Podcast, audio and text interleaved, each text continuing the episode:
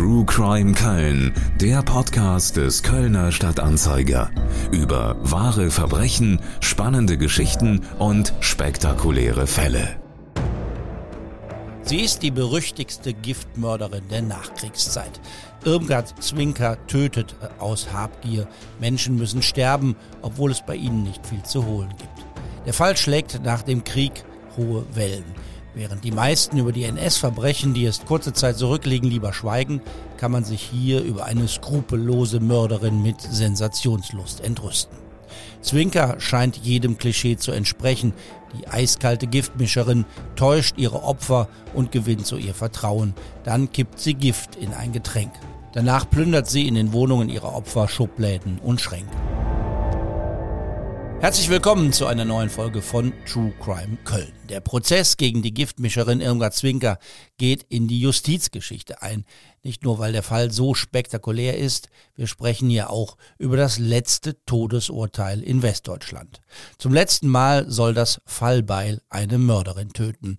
Doch Zwinker hat Glück, denn nur einen Tag nach dem Urteil im Kölner Landgericht wird die Todesstrafe abgeschafft. Und zwar mit sofortiger Wirkung. Das Urteil gegen sie wird nicht mehr vollstreckt. Auch darüber werden wir in dieser Folge sprechen, doch zunächst reisen wir ins Jahr 1948, in die Zeit, als nach der noch unbekannten Täterin gefahndet wird. Auszüge aus der Berichterstattung der Westfälischen Nachrichten aus dem Sommer 1948.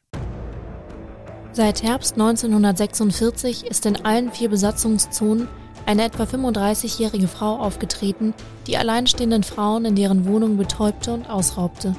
Die Frau, die schon in 16 deutschen Städten aufgetaucht ist, verschaffte sich im Allgemeinen unter falschen Angaben Zutritt in die Wohnungen, schickte etwa anwesende Personen mit der Bitte fort, für sie irgendwo einen Koffer mit Lebensmitteln abzuholen und bot dann schmerzstillende Arzneien oder mit Betäubungsmitteln versehene Zigaretten an.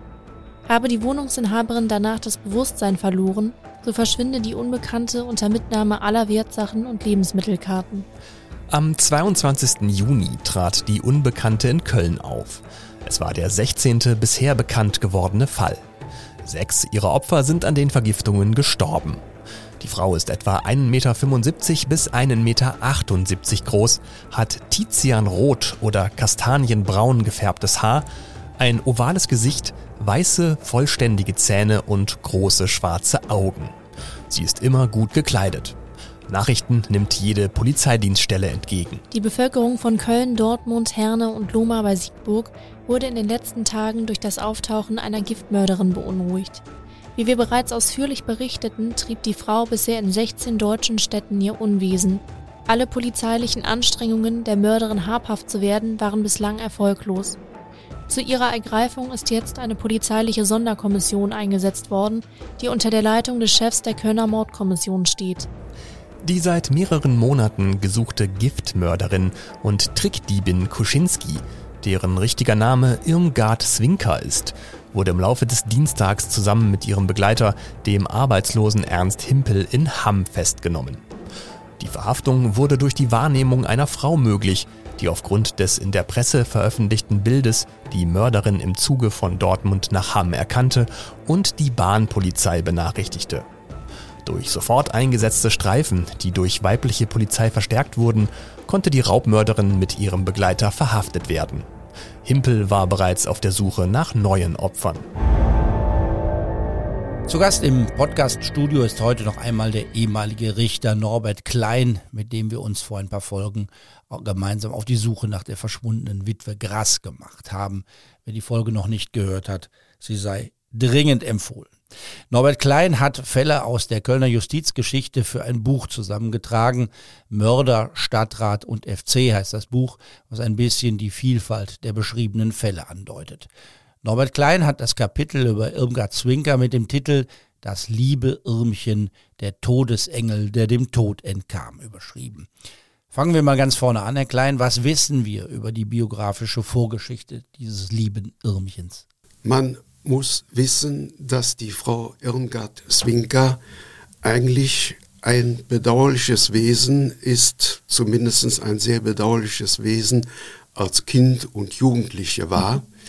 Denn sie wurde 1912 in Berlin in eine Familie hineingeboren, die alles andere als äh, die Gewähr dafür leistete, dass Irmgard in äh, gute Bahnen kam. Der Vater war ein Alkoholiker, er war überdies gewalttätig, er prügelte Frau und Kinder, vier Kinder hatte das Ehepaar insgesamt. Die arme Irmgard musste schon als Jugendliche den Vater manchmal abends in den Kneipen suchen und dann betrunken nach Hause schleppen. Und äh, die ungünstigen sozialen Verhältnisse, die setzen sich dann in der Schule fort, wo sie eine schlechte Schülerin war und dementsprechend machte sie auch keine Lehre. Sie hat dann die Flucht in die Ehe angetreten, um der Familie, insbesondere dem Vater, zu entkommen. Sie heiratete im zarten Alter von 19 Jahren. Das war ihre erste Ehe, die scheiterte, die zweite Ehe scheiterte ebenso. Die dritte Ehe übrigens war eine nichtige Ehe, weil sie jemanden heiratete, der schon verheiratet war. Und vor diesem Background ist es eigentlich nicht verwunderlich, dass diese haltlose Jugendliche, später junge Frau, eine Vielzahl von Straftaten beging. Da war sie allerdings unbelehrbar. Auch Freiheitsstrafen, die bald dann kamen, die konnten sie nicht davon abhalten, die nächste Straftat zu begehen. Das waren anfangs kleine Diebereien, Betrügereien, aber das steigerte sich dann bald und wenn man einmal so seine Bewährung verspielt hat, dann ist es nicht weit, bis man auch lange einsitzen muss. Und sie hat zum Beispiel drei Jahre lang eingesessen. Sie galt dann, es war ja Nazi-Zeit, als bald als sogenannte Asoziale und war dann abgestempelt als Berufskriminelle. Sie kam ins KZ. Da wurde sie dann 1945 mit Kriegsende von den Amerikanern befreit, aber man kann sich leicht denken, wer so eine Vita bis dahin hinter sich gebracht hat, der wird nicht so ohne weiteres wieder in ein bürgerliches Leben zurückkommen und auf die Beine gestellt werden können. Und so war es dann leider auch. Im Gegenteil, jetzt hatte sie eine ganz perfide Masche im Blick, die sie dann über mehrere Jahre aus, ausübte die es ihr erlaubten, in der Nachkriegszeit, in der bitterarmen Nachkriegszeit, ein vergleichsweise gutes Leben zu führen. Sie, sie war unterwegs in mehreren Städten in Deutschland. Äh, die Masche war immer gleich. Sie hatte Komplizen und sie sprach alleinstehende ältere äh, Frauen an. Ja, das war die Standardmasche. Und man muss sich das so vorstellen, Sie fuhr in eine beliebige Stadt, die musste sie wechseln, damit man ihr nicht so schnell auf die Schliche kam. Und suchte dann auf Parkbänken oder auch in einem Café, wenn das Wetter schlecht war, mit zielsicherem Blick alte Damen. Und dann kam es zu einem Dialog, den ich versuche jetzt aus meiner Fantasie mal wiederzugeben. Entschuldigung, liebe Frau, ich bin fremd hier in dieser Stadt. Sie könnten mir vielleicht ein paar Tipps zum Einleben geben. Darf ich mich neben Sie setzen? Und da sagte die alte Dame, aber liebend gern, junge Frau. Sie müssen nämlich wissen, mein Mann ist im Krieg gefallen, mein Sohn ist im Krieg gefallen. Ich bin ganz einsam. Und wenn wir uns jetzt ein bisschen unterhalten, kann ich Ihnen gerne ein paar Tipps geben. Aber äh, entschuldigen Sie, wenn ich gleich anfange zu husten, das ist mein Herz. Ich bin nämlich leider herzkrank. Ich bin ja auch schon alt. Oh, liebe Dame, da habe ich aber was Gutes für Sie. Sie müssen nämlich wissen, ich bin auch herzkrank. Und mein Vater ist Apotheker. Der hat mir ein Herzstärkungsmittel zusammengemischt. Das ist wunderbar. Das könnte auch Ihnen helfen. Wirklich? Och, Sie sind aber ein richtiger Engel. Wissen Sie was? Wir gehen zu mir nach Hause, da trinken wir eine Tasse Kaffee und wenn ich darf, würde ich dann gerne ein paar Tropfen von Ihrem Wunder mitnehmen. Ist das so recht? Der liebe Engel war in Wirklichkeit ein Todesengel. Denn wenn man dann in der Wohnung gemütlich beisammen saß, dann tropfte die Frau Spinka ein paar Tröpflein in ein Wasserglas und wünschte Genesung und die alte Dame, die das dann trank, fiel in kürzester Zeit in die Bewusstlosigkeit. Kaum war die Dame dann bewusstlos, dann raffte die Swinker all das zusammen, was in der Wohnung als halbwegs verwertbar erschien. Das waren in erster Linie in der damaligen armen Zeit Lebensmittelkarten, noch halbwegs äh, tragbare Kleidungsstücke, vielleicht auch hin und wieder eine Uhr. Glühbirnen waren sehr gefragt und in der Zeit wachte draußen ein Komplize, der stand Schmiere. Und diese Gegenstände, die man erbeutete, tauschte man auf dem Schwarzmarkt in sehr äh, luxuriöse Genussmittel ein, wie zum Beispiel Zigaretten. Frau Irmgard-Zwinker rauchte bis zu 40 Zigaretten am Tag, bevorzugt Chesterfield. Und man äh, hatte großes Interesse an, wie es damals hieß, echtem Bohnenkaffee. Es war eine Rarität, kein Muckefuck, echter Bohnenkaffee. Und so führte sie mit ihren Gehilfen ein vergleichsweise luxuriöses Leben ohne arbeiten zu müssen. Und diese Masche wurde dann eben über Jahre hinweg weitergesponnen. Der Krug geht so lange zum Brunnen, bis er bricht. Also wir haben es zu tun mit, mit einem hohen Maß an krimineller Energie, kann man sagen. Aber das, was sie erbeutet, ist vergleichsweise wenig und die Opfer sind eigentlich schwache, wo es auch nicht viel zu holen gibt. Also irgendwie passt das nicht richtig zusammen. Ne? Ja, es ist eigentlich ein krasses Missverhältnis zwischen äh, dem Erfolg und dem Schaden. Dem Erfolg, die Beute ist also allerwärts gut. Na gut, kann man sagen, in der damaligen Zeit, äh, Rolex-Uhren hat man ganz bestimmt da nicht getragen. Ja, aber ein paar Kriegsgewinnler gab es ja schon auch damals. Gab es sicherlich auch. Und der Schaden, der war eben immens, weil äh, es gab 40 von diesen Straftaten gegenüber alten Menschen und in mindestens fünf Fällen sind die Opfer auch verstorben, was naheliegend ist, weil der äh, Mix, der Giftmix, der da eingeflößt wurde, der äh, konnte gerade alten, schwachen, herzkranken Menschen äh, den Tod bedeuten. Also die hohe Dosierung des äh, Gifts konnte tödlich sein und man muss sagen, die, die es überlebt haben, haben es dann mit schweren gesundheitlichen Schädigungen zu tun nach, nach den Anschlägen. Ähm, das letzte Todesopfer im Juni 1948 war die Kölnerin Helene Schmitz. Was wissen wir über die? Die Frau Helene Schmitz war eine ältere Dame, 62 Jahre alt, und die führte ein gärtliches Leben. Vom Beruf war sie Strickerin.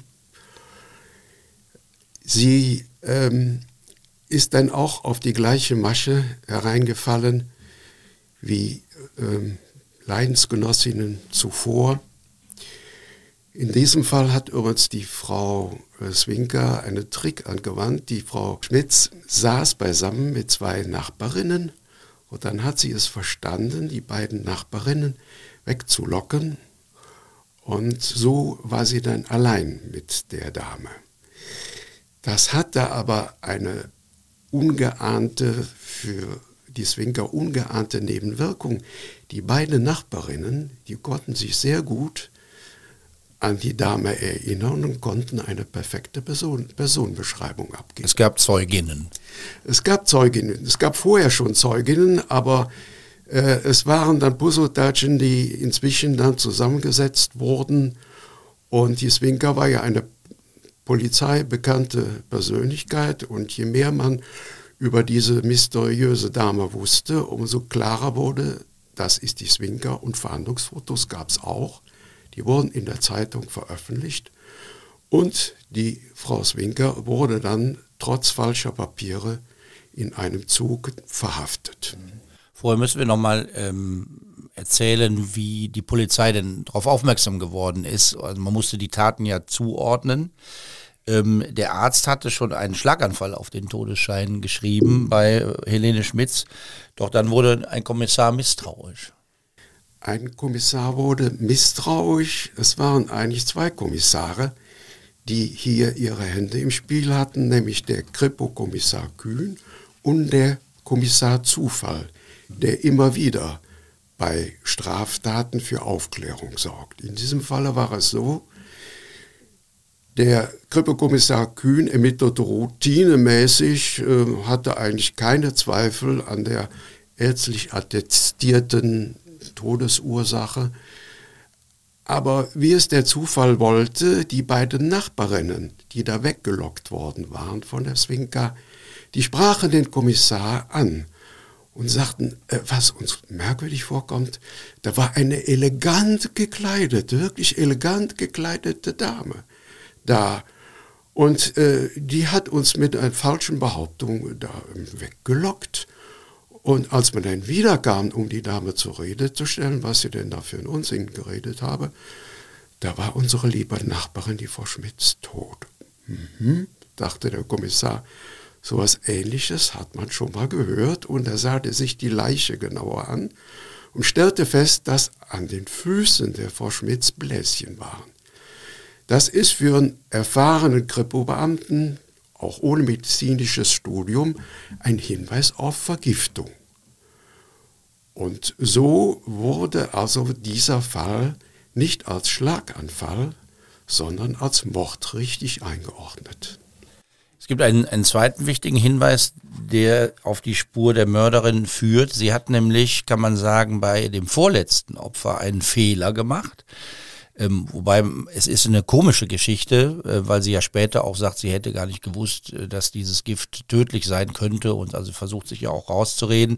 Und da hat sie ihr Opfer dazu gebracht, einen Abschiedsbrief zu schreiben. Aber diese Frau überlebt dann diesen Giftcocktail und konnte eine präzise Aussage machen. Ja, das war ein weiteres Mosaiksteinchen.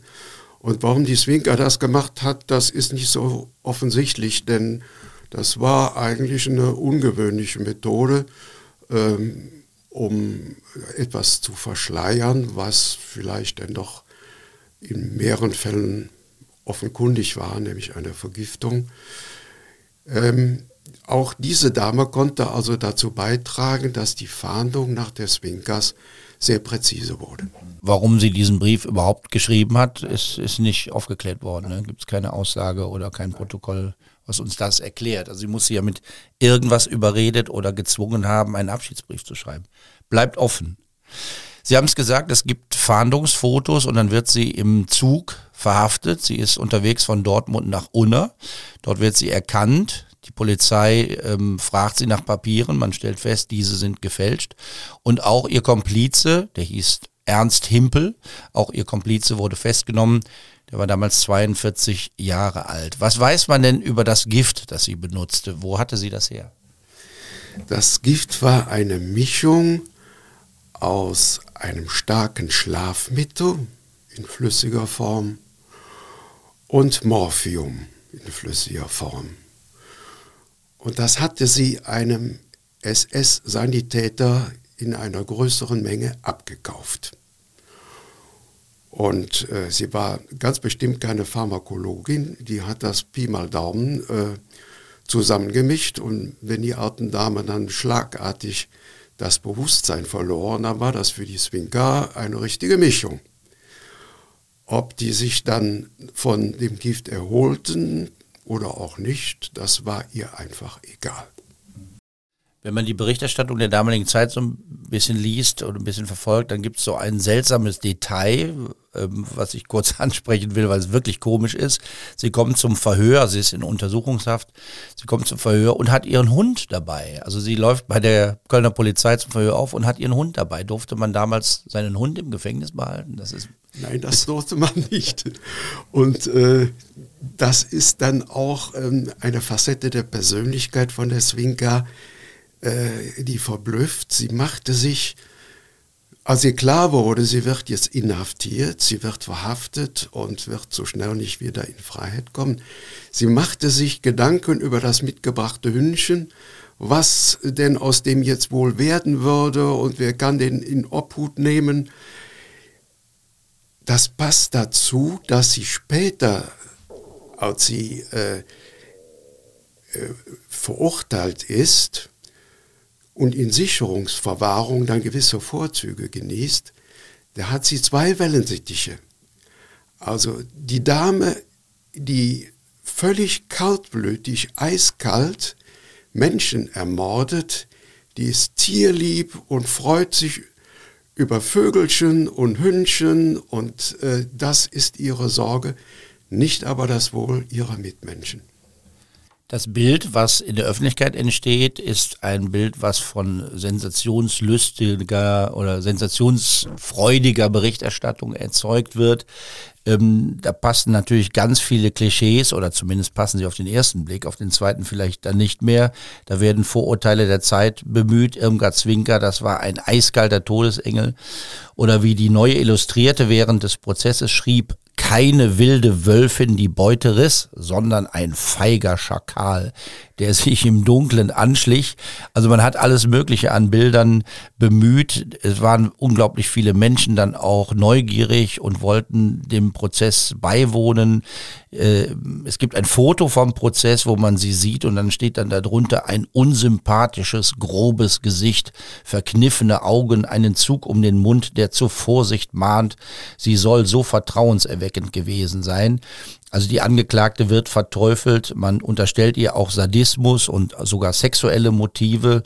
Der Stern schreibt, un, äh, schreibt von einem unheimlichen Verlangen, andere leiden oder sterben zu sehen und Zwinker sei geleitet von dem lüsternden Gefühl gemein versteckter Macht. Also da sind so alle Klischees drin, die man so einer Giftmörderin gerne dann äh, zuschreibt.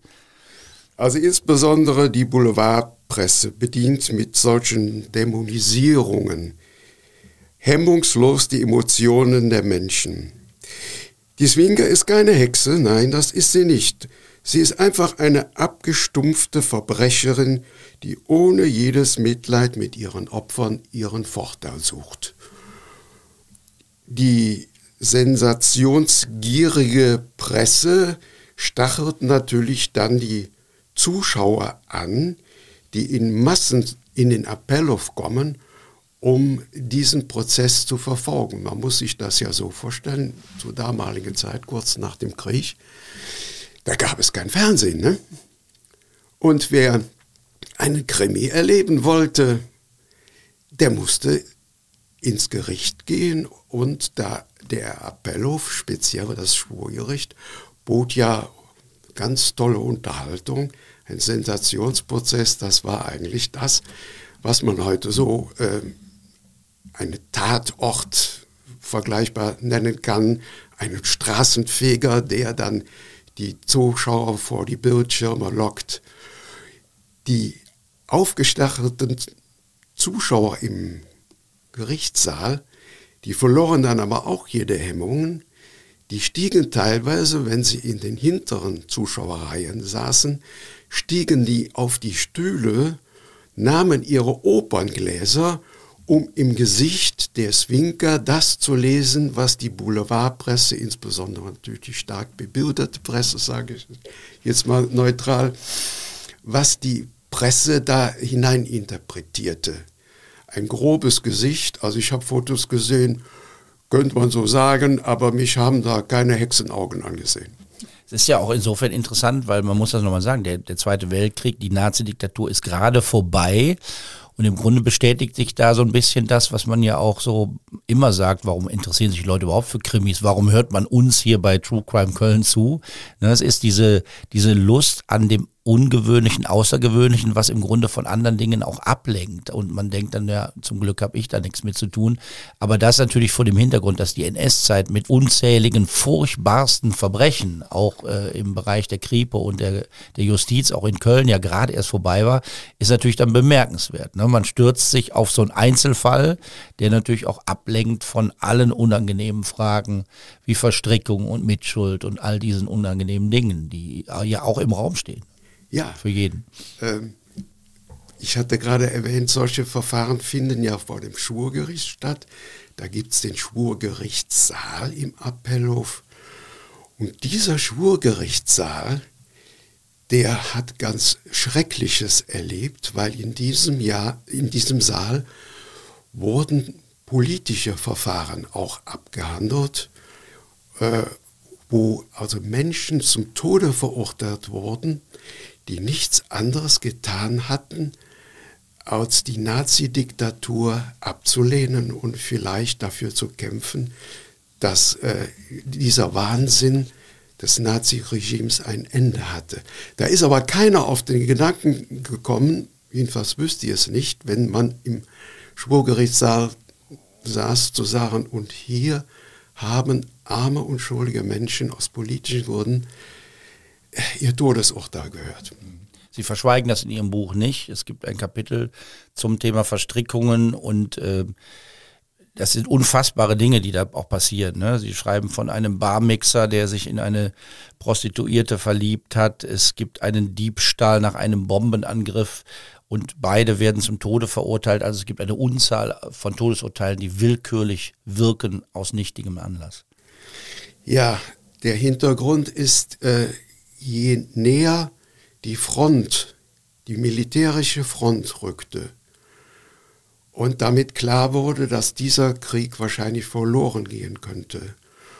Umso mehr wütete die Nazi-Justiz um, wie es hieß, die innere Front aufrechtzuerhalten. Und die innere Front bestand eben darin, die Leute durch Terrorurteile abzuschrecken, die sich gegen die Nazi-Herrschaft auch nur aufzulehnen versuchen. Ähm, es gibt zum Beispiel äh, Todesurteile, die wurden gefällt, weil der betreffende sogenannte Feindsender gehört hatte. Feindsender war zum Beispiel Radio London, das sendet in deutscher Sprache. Natürlich auch ein Propagandasender, aber äh, da konnte man doch Wahrheiten hören, die in der Nazi-Presse um Nazi-Rundfunk verschwiegen wurde, wie zum Beispiel der Zusammenbruch der, der Ostfront. Das wurde von den Nazis als kleine Frontbegradigung bezeichnet, während tatsächlich die Front da näher rückte. Und äh, diese unmenschlichen Urteile, wie zum Beispiel Rundfunkverbrechen, weil man einen Feindsender gehört hat, wurde mit dem Tode bedroht, manchmal auch bestraft. Die Kölner hatten übrigens für Radio London ähm, eine ähm, sehr humorvolle Bezeichnung. Kennen Sie die? Mhm. Radio Nippes. Warum? Ganz einfach. In der damaligen Zeit war Nippes für den Zentralkölner noch sowas wie Ausland. Nippes liegt ja auch ein Stück weit vom Zentrum weg. Und Auslandssender äh, wie Radio London, die äh, wurden also dann kaschiert mit dem Begriff Nippes. Gut, da, darüber könnten wir äh, eigene Sendungen machen über dieses, dieses Thema NS-Justiz. Ähm, aber es, man muss natürlich diesen zeitlichen Rahmen erwähnen, glaube ich, um ähm, auch das richtig einzuordnen. Also diese Sensationslust ist riesig und dazu passt dann auch die Meldung im Fall Zwinker, dass sie vor dem Prozess im Gefängnis ihre Mitgefangenen und Anstaltsbeamtinnen bedroht und angeschrien haben soll, sie sei äh, vom Satan besessen, sie habe sich dem Satan verschrien. Ja, das kann man jetzt glauben oder auch nicht. Das passt eigentlich so äh, in die Kategorie Dämonisierung, um Emotionen zu wecken. Ähm, sicher ist jedenfalls, ähm, äh, sie war völlig mitleidlos. Das hat ihre Anwältin in ihren Lebenserinnerungen auch so äh, beschrieben. Die hat die Frau Swinka nach bestem Wissen und Gewissen und sehr geschickt, muss man sagen, verteidigt, wie sie das in anderen Sensationenfällen auch getan hat. Aber machte sich keine Illusionen darüber, dass diese Angeklagte eigentlich ein Unmensch war. Der Prozess beginnt am 21. April 1949 im Landgericht am Appellhofplatz. Köln ist der Gerichtsort, weil hier ihr letztes Opfer lebte. Es werden mehr als 200 Zeugen und rund 40 Sachverständige geladen. Der Staatsanwalt wirft ihr heimtückischen Mord vor. Es gibt, wir haben es besprochen, großes, größtes Interesse. Polizisten müssen den Besucherandrang vor dem Gericht regulieren. Es wird auch berichtet von einigen Merkwürdigkeiten im Vorfeld. Äh, da gibt es ein Beweismittel wie den Mageninhalt eines Giftopfers, der äh, spurlos verschwunden ist. Es gibt ein Glas mit Giftresten, das ausgespült worden ist. Und dann gibt es auch Organe eines Opfers, die verbrannt worden sind. Alles sehr mysteriös. Ja, äh, lässt sich einfach aufklären. Deutschland war damals in Besatzungszonen aufgeteilt mit jeweils unterschiedlichen Verwaltungen entsprechend den Besatzungsstreitkräften.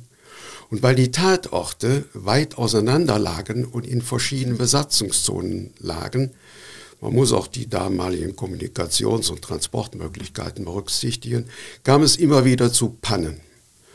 Aber diese gelegentlichen Pannen haben nichts daran geändert, dass in fünf Fällen, in denen das Opfer verstorben war, und in zahlreichen anderen Fällen auch äh, die Beweislast erdrückend war.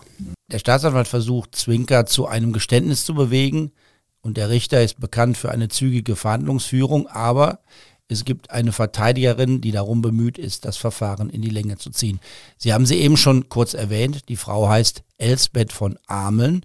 Und über diese besondere Persönlichkeit der Kölner Justizgeschichte müssen wir ein paar Worte verlieren. Sie steht nämlich für eine sehr ungewöhnliche Biografie in jener Zeit.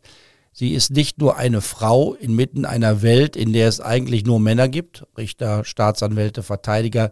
In diesen Kreisen gibt es keine Frauen, zumindest nicht im Strafrecht. Der Lebenslauf von Elsbeth von Ameln ist aber auch deshalb so außergewöhnlich, weil sie als Halbjüdin die NS-Zeit in Deutschland überlebte. Sie ist nicht geflohen, sie tauchte unter, versteckte sich in Köln und Umgebung. Sie entkam der Vernichtungsmaschinerie der Nazis, weil sie mitten im Nazi-Deutschland untertauchte. Nur einen Monat nach der Befreiung durch die US-Armee konnte sie dann 1945 endlich in dem Beruf arbeiten, für den sie vor 1933 studiert hatte. Danach durfte sie diesen Beruf nicht mehr ausüben. Das ist eine unglaubliche Lebensgeschichte, die man da in ihrer Autobiografie nachlesen kann. Das Buch hat den simplen Titel Köln Appellhofplatz Rückblick auf ein bewegtes Leben. Und so unaufgeregt wie der Titel klingt, erzählt sie in dem Buch auch von ihrem Leben. Das Buch ist vergriffen und nicht mehr zu kaufen, aber ausleihen kann man es noch zum Beispiel in der Stadtbücherei oder in der Bibliothek der Akademie für uns Kölsche Spruch. Und vielleicht findet man es auch im Antiquariat. Es lohnt sich, das Buch zu lesen. Besonders bemerkenswert finde ich ihre Beschreibung, wie sie nach dem Ende der NS-Zeit in ihren Beruf einsteigt. Das geschieht scheinbar ohne jeden Groll auf ihre Kölner Mitbürgerinnen und Mitbürger, von denen ja nicht wenige die Diktatur gestützt haben oder als Mitläufer zugesehen hatten. Es beginnt für sie etwas Neues, da wird über das Alte nicht mehr viel nachgedacht, zumindest schreibt sie darüber nichts, obwohl sie als NS-Opfer dazu allen Grund gehabt hätte. Sie haben die Biografie auch gelesen, Herr Klein, wie wirkt das auf Sie? Ich finde es auch extrem bemerkenswert. Ich erkläre mir das so, sie hatte von Beginn an, also ich meine jetzt von jugendlicher, vom jugendlichen Alter an, hatte sie die Vorstellung, du wirst Juristin, was damals für eine Frau, äh, ich sag mal, vor dem zurückhaltend formuliert, keineswegs selbstverständlich war, ganz im Gegenteil. Und hat dieses Ziel also niemals gegen alle Widerstände aufgegeben. Sie konnte als sogenannte Halbjüdin äh, noch das zweite Staatsexamen machen, aber eine Berufsausübung war ihr in der Nazizeit nicht mehr möglich. Ihr Mann war Anwalt, sie hatten sich auch beim Studium kennengelernt und äh, sie wirkte im Hintergrund, bearbeitete für ihn Akten und schrieb Gutachten und sobald jetzt ihr die Möglichkeit geboten wurde, ihren Lebenstraum zu verwirklichen, Anwältin zu werden, war sie mit Leidenschaft dabei. Und das hat ihr geholfen, diese unseligen Erinnerungen zu verdrängen. Ähm, wenn ich gefragt würde, was hätten Sie denn für Gefühle gehabt? Die ehemaligen Nazirichter, die gingen ja teilweise nahtlos wieder in die neue Justiz über. Was hätten Sie denn für Gefühle gehabt, wenn Sie als verfolgte halbjüdische Anwältin dann einem Nazirichter gegenübergesessen hätten und sei es auch nur in einem Ehescheidungsverfahren oder was auch immer. Ich muss sagen, ich weiß nicht, ob ich so die Beherrschung gehabt hätte wie Frau von Amern. Mein Blutdruck wäre mit Sicherheit besorgniserregend gewesen. Ich glaube, es ist nur nicht nur der hohe Blutdruck dann, sondern man, äh, also ich, ich kann es mir wirklich kaum vorstellen, aber man hört ja auch viele Geschichten, dass also Täter genau wie Opfer nach der Diktatur sich im Grunde stillschweigend geeinigt haben, damit wir überhaupt miteinander klarkommen, schließen wir das Kapitel erstmal ganz weit weg irgendwo ab. Also eine kollektive Verdrängung, an der sich dann auch diejenigen beteiligen mussten, damit es überhaupt funktioniert, die Opfer waren. Ne? Das ist so der Versuch einer Erklärung, aber es bleibt aus heutiger Sicht unvorstellbar. Es bleibt unvorstellbar. Ähm, man muss das einfach so sehen. Die Eliten konnten nicht einfach so ausgetauscht werden. Die Nazi-Mitläufer, äh, sage ich mal, äh, die waren ja damals schon in gehobene Positionen und da konnte man nicht einfach einen anderen hinschieben, äh, der die Qualifikation nicht hatte, nur einfach unbelastet war. Also musste ein Teil der Nazi-Leute einfach übernommen werden. Man fragt sich heute, wie konnte ein Konrad Adenauer, der nun auch unter Nazis gelitten hat, wie konnte der einen äh, Staatssekretär Globke berufen und beschäftigen, der einen fürchterlichen Kommentar zu den Rassegesetzen geschrieben hat? Die Antwort ist ziemlich einfach, es gab keinen anderen, der unbelastet wäre, der diese Ausbildung hatte, der diese Einblicke hatte, der diese Verwaltungserfahrung hatte. Er musste darauf zurückgreifen. Darüber kann man diskutieren. Über Globke ist äh, auch von Zeitgenossen schon sehr viel diskutiert worden. Festhalten muss man, dass nicht alle verstrickten Richter weitermachen durften. So wurde zum Beispiel der ehemalige Landgerichtspräsident verhaftet und bestraft. Aber von einer Stunde Null da kann man nicht von sprechen. Immerhin, Elsbeth von Ameln kann endlich ihren Beruf ausüben und für sie ist es dann tatsächlich ein, ein Anfang, ein neuer Anfang. Wir kehren zurück zum Prozess gegen Irmgard Zwinker. In ihrem vergriffenen Buch erinnert die Anwältin auch an diesen spektakulären Prozess. Ein Auszug aus Köln, Appellhofplatz. Von August 1948 bis Mai 1949 hatte ich wöchentlich durchweg zweimal stundenlange Gespräche im Gefängnis. Dort wurde Frau Swinker im Gegensatz zu anderen Gefangenen im Hinblick auf die zu erwartende, sich über viele Verhandlungstage erstreckende Hauptverhandlung besonders gut genährt.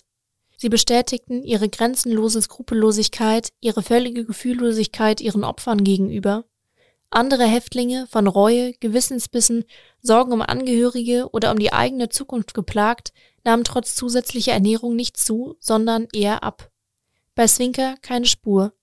Gelegentliche Ohnmachtsanfälle während der Hauptverhandlung wurden geschickt inszeniert, um Pausen eintreten zu lassen, während deren die Kameras auf sie gerichtet wurden.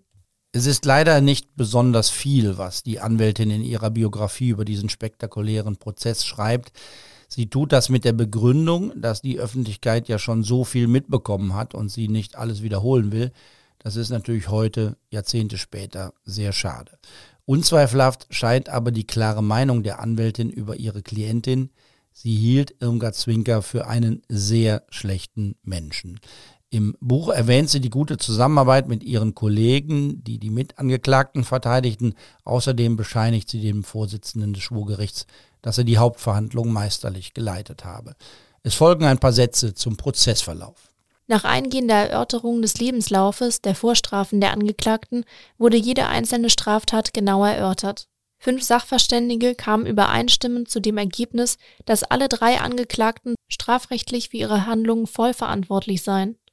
Nach ihren Gutachten war Frau Swinker skrupellos, faul, asozial, eine Trickdiebin, die den Mord an ihren Opfern billigend in Kauf nahm um einige Habseligkeiten zu stehlen, von deren Erlös sie dann ihren Lebensunterhalt und den ihrer Begleiter bestritt.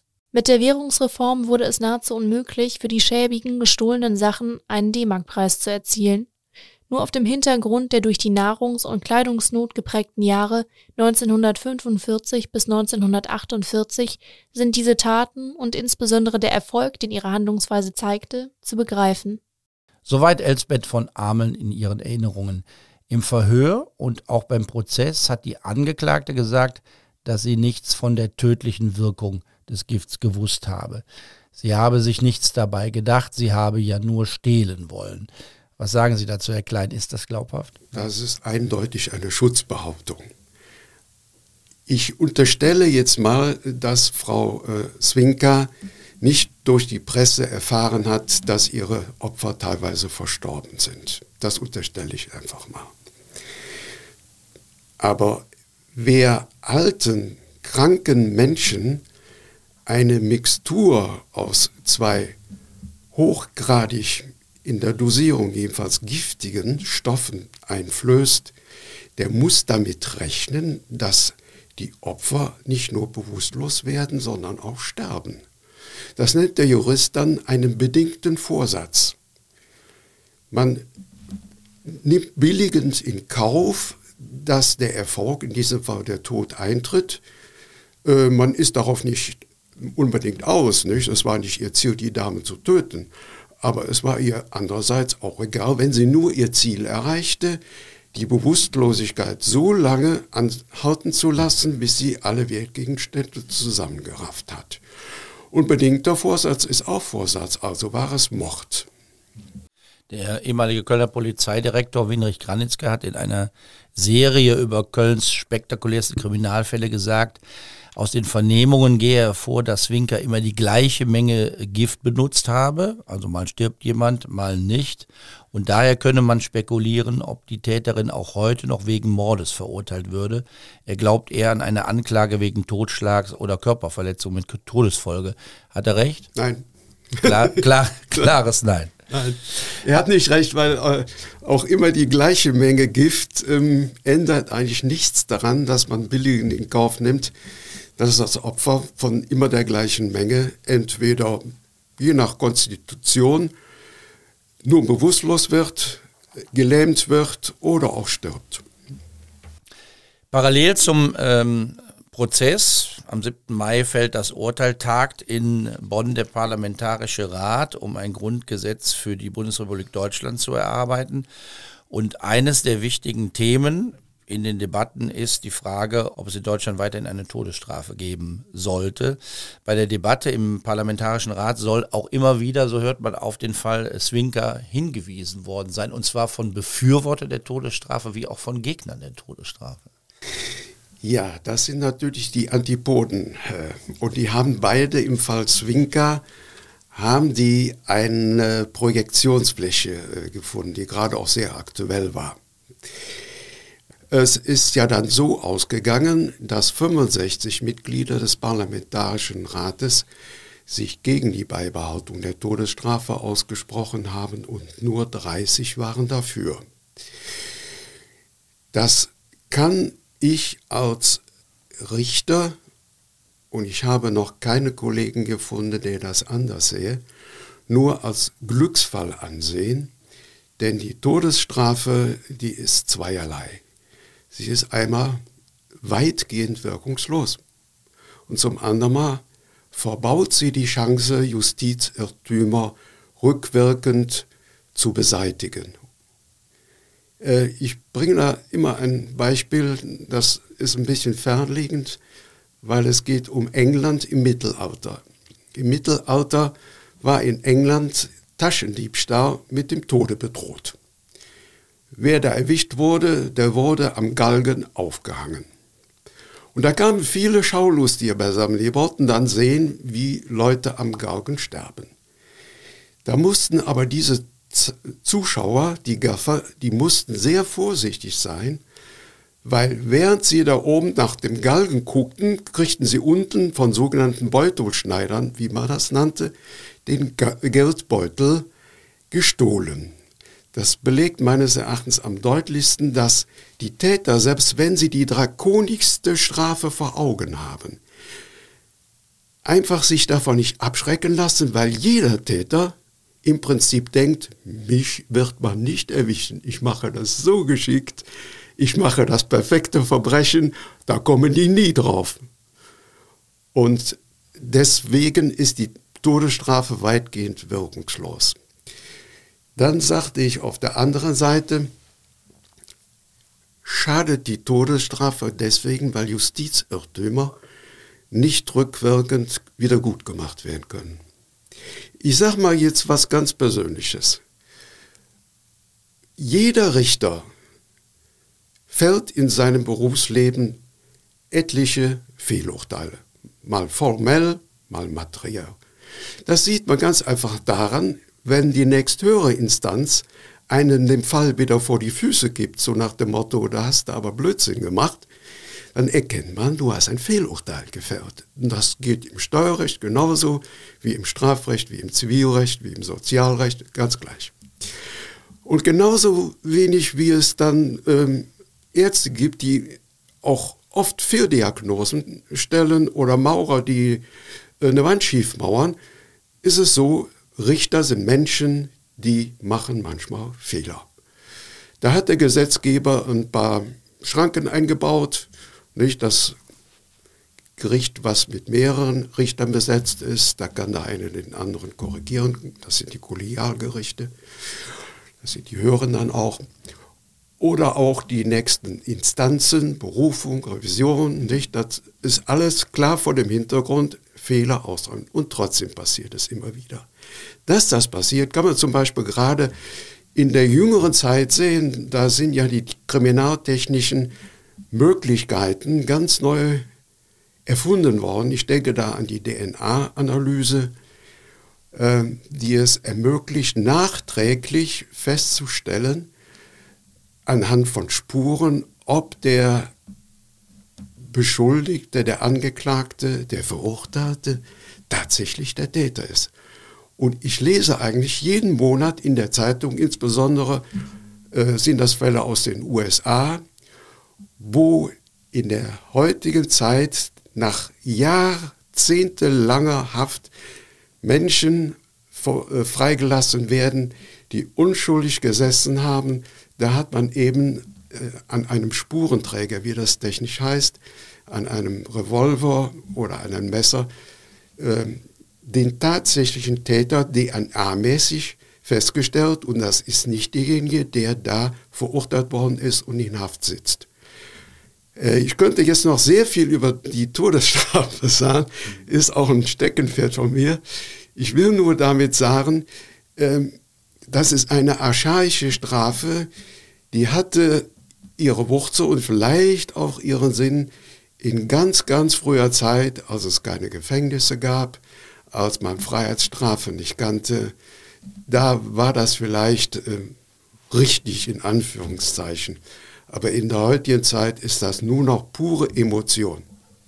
Man muss dazu auch noch sagen, dass als der Parlamentarische Rat so entschieden hat, waren 80 Prozent der Bundesbürger für die Beibehaltung der Todesstrafe. Also keine knappe Mehrheit, sondern eine riesige Mehrheit. Und trotzdem hat dieses Gremium sich dagegen entschieden und sich gegen die Volksmeinung entschieden. 49 wird die Bundesrepublik gegründet, dann ist die Todesstrafe tatsächlich in Westdeutschland abgeschafft, was viele nicht wissen. Im östlichen Teil Deutschlands, also in der DDR, wird die Todesstrafe erst 1987 abgeschafft.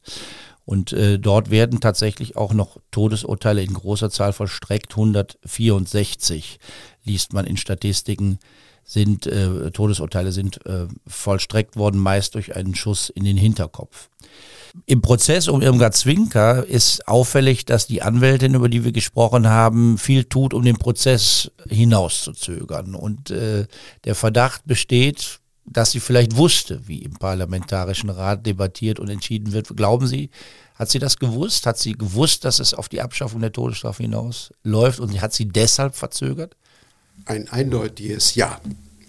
Also sie würde mh, hm, in meinen Augen ähm, fast schon ihre Berufspflichten vernachlässigen, wenn sie nicht die möglichen rechtmäßigen Mittel nutzen würde, um den rettenden 9. Mai zu erreichen.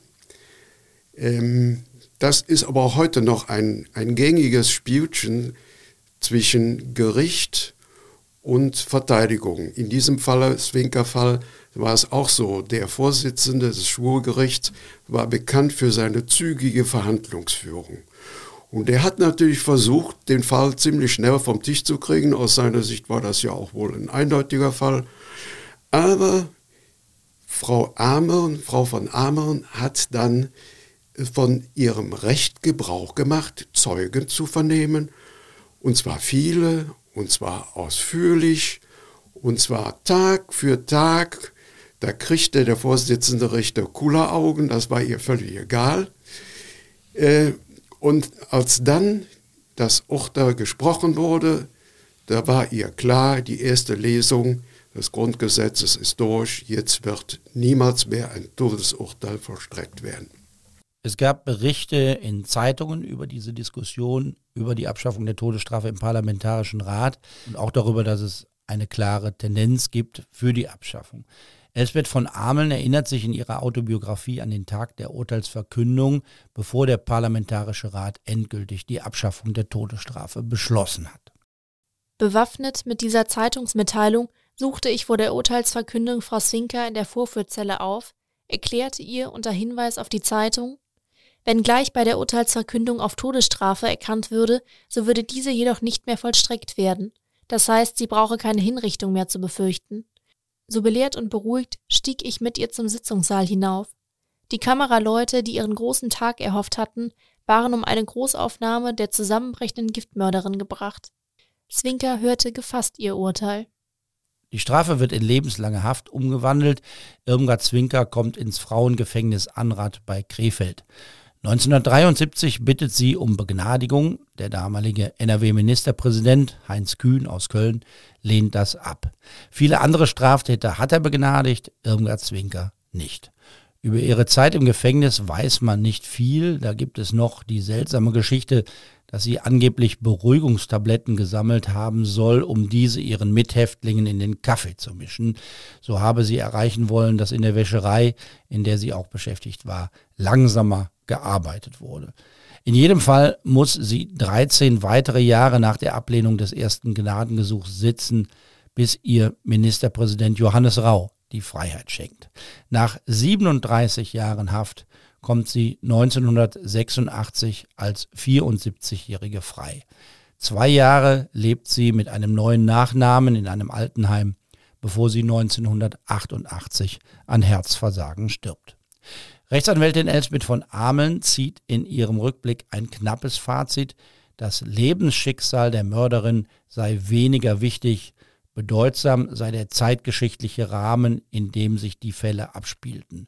Und dann beschreibt sie diesen zeitgeschichtlichen Rahmen mit den Worten Armut, Wohnungsnot, Nahrungselend, geschwätzige Neugier und Vertrauensseligkeit einfacher Menschen.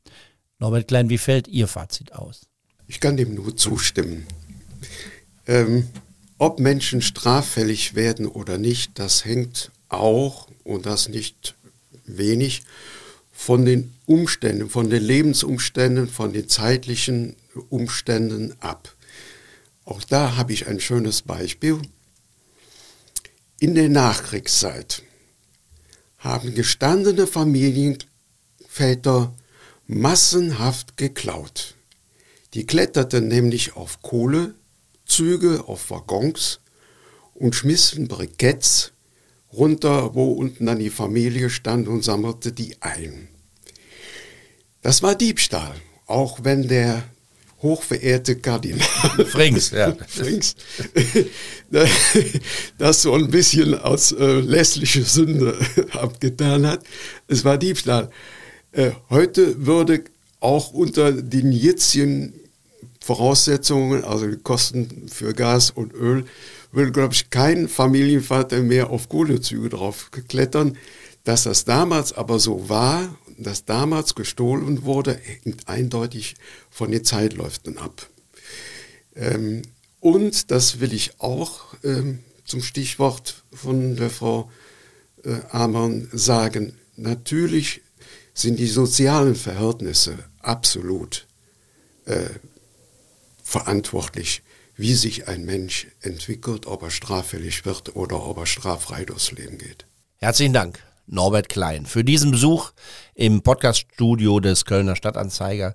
Es wird sicher nicht der letzte Fall sein, über den wir hier mit Ihnen bei True Crime Köln sprechen. Mörder, Stadtrat und FC heißt das Buch von Norbert Klein mit vielen interessanten Kölner Gerichtsgeschichten um den Appellhof. So der Untertitel. Dank auch an Laura Ostender und Christian Mack, die als Sprecherinnen und Sprecher dabei waren. Das war's für heute. In zwei Wochen sind wir mit einer neuen Folge wieder da. Empfehlen Sie uns weiter. Bis dahin, machen Sie es gut. Tschö. True Crime Köln mit Helmut Frangenberg. Alle zwei Wochen eine neue Folge. Überall da, wo es Podcasts gibt und auf ksta.de.